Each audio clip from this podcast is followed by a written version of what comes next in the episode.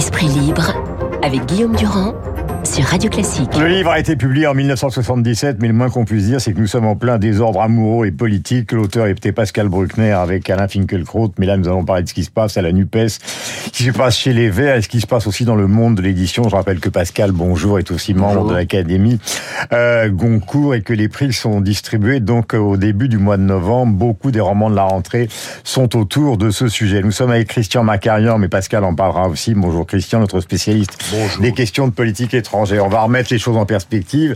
À la tribune des Nations Unies, donc, euh, le président Macron met en garde contre la partition du monde et il a demandé, donc, hier soir, parce qu'autrement on ne comprend pas ce que Poutine dit ce matin, il a demandé que s'ouvre une coalition plus large contre la Russie pour l'Ukraine qui s'élargirait à l'Afrique, l'Amérique latine, à l'Inde, etc., etc., etc. Et tout d'un coup, ce matin, alors qu'on ne l'attendait pas, réponse de Vladimir Poutine, la Russie ne se laissera pas faire, nous allons appeler à une mobilisation et nous allons utiliser les armes nécessaires. Est-ce que vous considérez, Macarian, Christian, que c'est une réponse directe de Poutine à Macron? Et que c'est Macron qui a mis le feu aux poudres? Euh, je suis pas sûr que Macron ait mis le feu aux poudres parce que il paraît que Biden a aussi ce genre d'idée en tête. Mhm. On va attendre de l'entendre, mais en tout cas, il est certain que c'est un tacle euh, de la part de Poutine, car Poutine ressort des vieux arguments de Mhm. l'époque soviétique. Euh, C'est stalinien l'argument de la citadelle assiégée. Mhm. Hein, L'URSS à l'époque, aujourd'hui la Russie, est agressée par l'Occident. C'est ce que Poutine vend à son opinion publique constamment. Or, en vérité, Poutine est arrivé au. Non mais c'est de la vente, attendez Christian, il faut mettre les pieds dans le plat, c'est de la vente publicitaire ou c'est de la menace réelle? C'est de la menace réelle parce que ça contient une escalade Bah oui, nucléaire. les armes nécessaires, Bah c'est les armes... Ça contient une escalade nucléaire. Donc euh, l'idée de dire, d'abord, c'est pas une mobilisation générale, c'est une mobilisation partielle. Qu'est-ce que ça veut dire concrètement Qu'on appelle les réservistes, Mhm. Ouais. tous ceux qui ont fait un jour un service militaire, qu'on appelle les personnels qui travaillent dans les industries d'armement, qui ont des contrats qui leur demandent euh, de rejoindre les forces euh, à un moment ou à un autre. Donc ça fait un peu plus de monde, euh, quelques Mhm. euh, dizaines de milliers, mais pas, c'est pas considérable non plus, car ce n'est pas la mobilisation générale. Mhm. C'est surtout sur le terrain ukrainien que se situe la menace de Poutine. En annexant complètement quatre régions de l'Ukraine, Zaporizhia, Kherson, Luhansk et Donetsk, Poutine fait de ces territoires des territoires russes. Donc à partir du Hmm. Ça, moment... c'est le projet de référendum. Voilà, c'est le projet référendum du 23 et du 27 septembre, donc ultra rapide, dans les conditions qu'on imagine. Plus qu'ultra rapide, c'est en deux jours. Voilà, euh, dans les conditions qu'on imagine, puisque Ouais. tous ces pays sont en guerre. À partir du moment où ces quatre oblasts, ces quatre régions, sont membres de la Fédération de Russie, tout coup, tout coup de feu tiré en direction de ces territoires, alors qu'ils sont ukrainiens, seront considérés comme des, des actes de guerre contre la Russie. Ouais. Et Zelensky qui- a déjà répondu à ça. Il a dit qu'il en avait, pardonnez-moi, strictement rien à faire et que la guerre continuerait, la contre-offensive aussi. Oui, mais sur le plan euh, juridique, c'est un peu compliqué parce que si c'est vraiment la Russie, alors on agresse la Russie, donc ça autorise la Russie à passer à la dissuasion. Et vous imaginez laquelle? La dissuasion nucléaire. Alors, question à tous les deux. Euh, Je commence par vous, Pascal, puisque vous suivez, vous êtes passionné par cette affaire depuis le début. Et après, on parlera justement de ce nouveau désordre amoureux version euh, 2022. Est-ce que vous avez l'impression que le président de la République française, puisqu'il est intervenu à- à l'ONU dans cette affaire, a une position qui est, comment dirais-je, qui est, je dis pas correcte, parce que ce serait un jugement moral, mais qui est compréhensible depuis le début? Non, parce que comme l'a révélé euh, cruellement François Hollande, euh, Emmanuel Macron a toujours été fasciné par Poutine. Je pense qu'un président démocratique est toujours fasciné par une brute qui peut décider de l'histoire à sa volonté et qui n'a rien à et qui ne, ne prend pas en considération les règles internationales. Et donc euh, Macron, euh, je l'ai déjà dit ici plusieurs fois, a téléphoné euh, 22 ou 23 fois à Poutine. Et là, il a voulu rompre le cordon en lui disant, euh, enfin en disant à la Russie, ben on va on va réunir le monde entier contre vous. Et la réaction de Poutine, c'est la réaction d'un homme paniqué qui est en train de perdre sur le terrain et qui rebrandit la menace nucléaire. À quoi je pense qu'il faut rappeler la, la phrase de Listros, si les Russes nous attaque avec l'arme atomique, nous, leur, nous riposterons immédiatement avec la même arme. Vous savez ce qu'on vient d'apprendre, la Russie va mobiliser 300 000 réservistes. Oui, oui, Donc c'est une accélération phénoménale de ce qui se passe. Oui, mais je pense que la, le mauvais état de l'armée russe ne s'améliorera pas avec 300 000 hommes supplémentaires. Donc, surtout, c'est pas 300 000 combattants. Ça veut dire qu'il y en a beaucoup qui resteront en Russie pour alimenter l'effort de guerre. Attention, mm. ça veut pas dire qu'ils vont mettre 300 000 hommes au front. C'est mm. énorme à acheminer sur un front où, je rappelle, la Russie à ce jour n'a envoyé. Enfin, Christian, c'est quand même pas la même situation qu'avant-hier. Non, c'est pas la même. Parce qu'on était en contre-offensive euh, victorieuse des Ukrainiens. Euh, nous avons eu l'envoyé spécial du Figaro hier qui nous décrivait l'atrocité des charniers. Et là, tout d'un coup, vous avez une mobilisation quand même qui est considérable. L'intervention de Poutine, elle n'était pas prévue. On n'en a pas parlé hier. Donc ça veut dire qu'il y a quand même une véritable intention derrière. Oui, il y a une intention, mais il y a aussi une intention politique de bluff énorme. 300 hmm. 000, c'est un chiffre écrasant, vous avez raison, mais il n'y a pas les chars, il n'y a pas le matériel pour les acheminer. Donc il y a, il y a toujours... Attention, on est déjà tombé dans le piège de la plus grande armée du monde, etc., etc. On a vu ce que ça a donné. Hmm. Poutine utilise énormément la menace. Christian, vous restez avec nous évidemment dans la matinée, peut-être dans le journal de 9h, nous allons voir ce qui va se passer. Nouveau désordre amoureux, disais-je, Pascal, c'est un livre qui est devenu célèbre euh, dans l'histoire des essais français, 1977. Alors ce qui est intéressant, c'est évidemment de voir que ce nouveau désordre amoureux s'est totalement euh, transformé vers le secteur politique, Damien Abad, et puis donc maintenant Adrien Quatennens, Julien Bayou, perplexité autour de Mélenchon, certains donnent et demandent à l'intérieur même de la France Insoumise sa démission à cause du soutien qui a apporté Adrien Quatennens. Est-ce que vous avez globalement une explication à ce qui se passe qui s'étend au monde de l'édition, de la télévision? Enfin, ça a commencé avec MeToo, Weinstein et maintenant c'est absolument partout, y compris ici en France. Alors l'explication, c'est la suite du mouvement féministe. C'est le deuxième volet du mouvement féministe après les, les féministes historiques, euh, François Giroud, Simone de Beauvoir euh, mm. et Elisabeth Banater, qui étaient des féministes universalistes et réconciliatrices. Aujourd'hui, c'est un féminisme de combat qui prétend rompre avec le monde masculin. Et je pense d'abord que cela répond à une loi, à la loi de Tocqueville. Vous savez que Tocqueville a expliqué euh, que la Révolution française a eu lieu non pas parce que la situation empirait, mais parce qu'elle allait mieux, et que donc plus l'égalité euh, s'approche, plus les inégalités restantes deviennent insupportables. Mhm. Je pense que ça, c'est tout à fait. Et donc c'est ce comblement qui serait la motivation oui, principale. Oui, voilà, c'est ça. Ouais, c'est la, la, la rage de voir qu'il y a encore des bastions inégalitaires pousse euh, un certain nombre de néo-féministes à engager le, le la, la, lutte avec les hommes.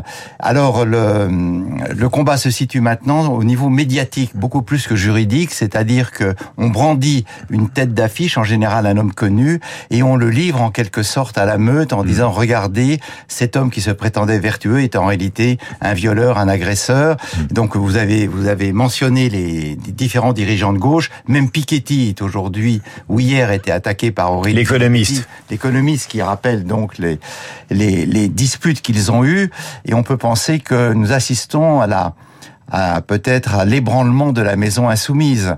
Et ce qui va la tuer, ce ne sont pas les déclarations tonitruantes ou antisémites de son chef, c'est au contraire des affaires de mœurs, car mm. c'est là-dessus qu'on tombe aujourd'hui. Mm. Tout à l'heure, euh, je lisais dans les notes, parce que je regarde par-dessus votre épaule, que vous citiez même Alfred de Vigny à propos de cette affaire. Pourquoi? Parce qu'Alfred de Vigny a une, euh, dans La colère de Samson, a dit la femme aura Gomorre, l'homme aura Sodome, et les deux sexes, euh, les deux sexes mourront chacun de leur côté, et se jetteront de loin des regards irrités. Cette phrase a été reprise par Proust dans Sodome et Gomorre. Et euh, effectivement, on peut penser que la, la finalité de ce mouvement, de la part des féministes les plus radicales, c'est de condamner l'hétérosexualité, d'expliquer aux femmes qu'au fond leur attirance pour les hommes est une attirance anormale, c'est l'attirance de l'esclave pour hmm. son maître, et qu'une humanité parfaite réconciliée serait une humanité séparée. Donc les, les hommes et les femmes se regarderaient comme deux tribus de part et d'autre d'un fleuve et ne communiqueraient que par l'intermédiaire de leurs avocats. C'est la tendance nord-américaine ou même anglo-saxonne globale, et c'est là-dessus que, que l'on que c'est vers là que l'on va, puisque précisément la l'entente cordiale n'est pas possible. Et ce qui est très curieux aujourd'hui, c'est de voir à quel point les tensions dans les couples, or il n'y a pas de couple sans tension et sans dispute, euh, se, se, doivent de passer par l'intermédiaire de la justice. Mm. On publicise les, les mots désagréables ou les coups Et Pascal, portés vous savez très euh, bien en que le trépeau. temps, pardonnez-moi, mais vous savez très bien que dans les affaires, euh, alors c'est pas le cas des Américains, hein, parce que on a vu Weinstein prison pendant des années, Epstein s'est suicidé, mais en France, euh, euh, vous avez Coquerel qui est toujours là, et puis vous avez des tas d'affaires qui sont citées dans le monde de l'édition, dans le monde de la télévision, avec Patrick Poivre des articles dans Libération, des femmes qui témoignent.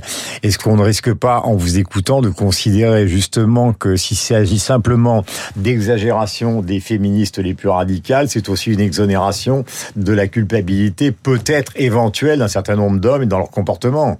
Alors, il y a, oui, vous avez raison. Il y a, il y a- deux risques. Le premier risque, c'est d'innocenter un coupable, mais aussi de condamner un innocent. Vous avez vu que, par exemple, Nicolas Hulot, que l'on accusait de tous les maux il y a deux ans, a, été- a, a eu un non-lieu. Donc c'est curieux. La deuxième chose, c'est que dans ce genre d'affaires, à monter en épingle des différents conjugaux euh, Katniss. euh, comme Katniss, on laisse passer les vrais criminels parce qu'il y a des femmes qui sont battues, des femmes qui sont violées, et au fond, on met sur le même plan des querelles euh, peut-être moins importantes et de véritables brutalités qui elles méritent d'être punies. 120 féminicides par an. Voilà, dit-on. 120 féminicides. Et donc c'est là, me semble-t-il, que cet emballement médiatique est, euh, est peut-être euh, est, est peut-être la source d'un certain danger.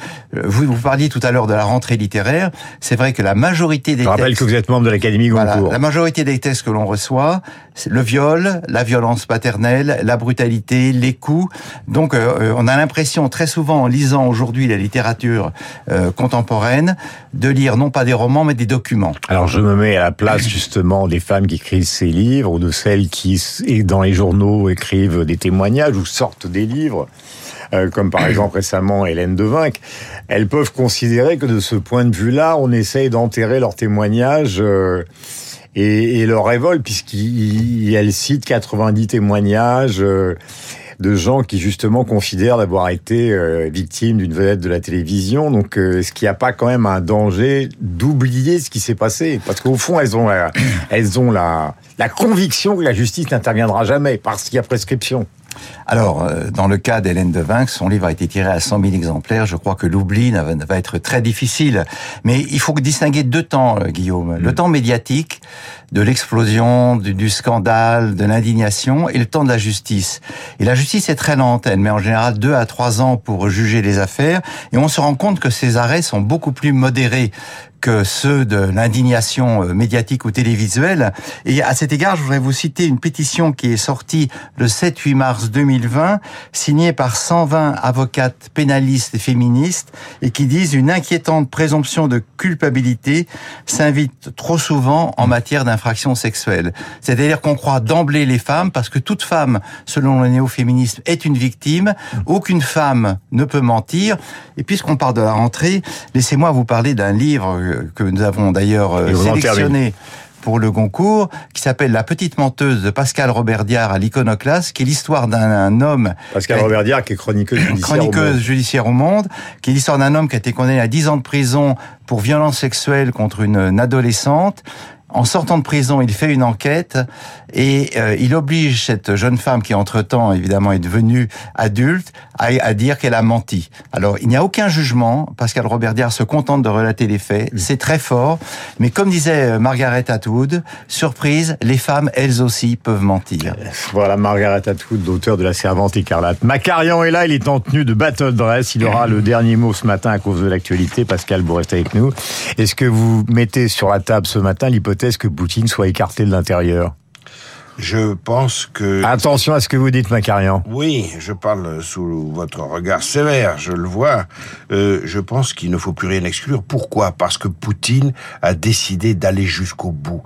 Autrement dit, le problème n'est plus la Russie euh, pour arriver à une éventuelle, à un éventuel cessez-le-feu un jour, voire à une solution après. Le problème, c'est Poutine. Poutine ne peut pas reculer. Il ne peut que avancer. Il ne peut être que dans l'escalade et c'est ce qu'il fait ce matin encore. Donc, le problème, c'est Poutine.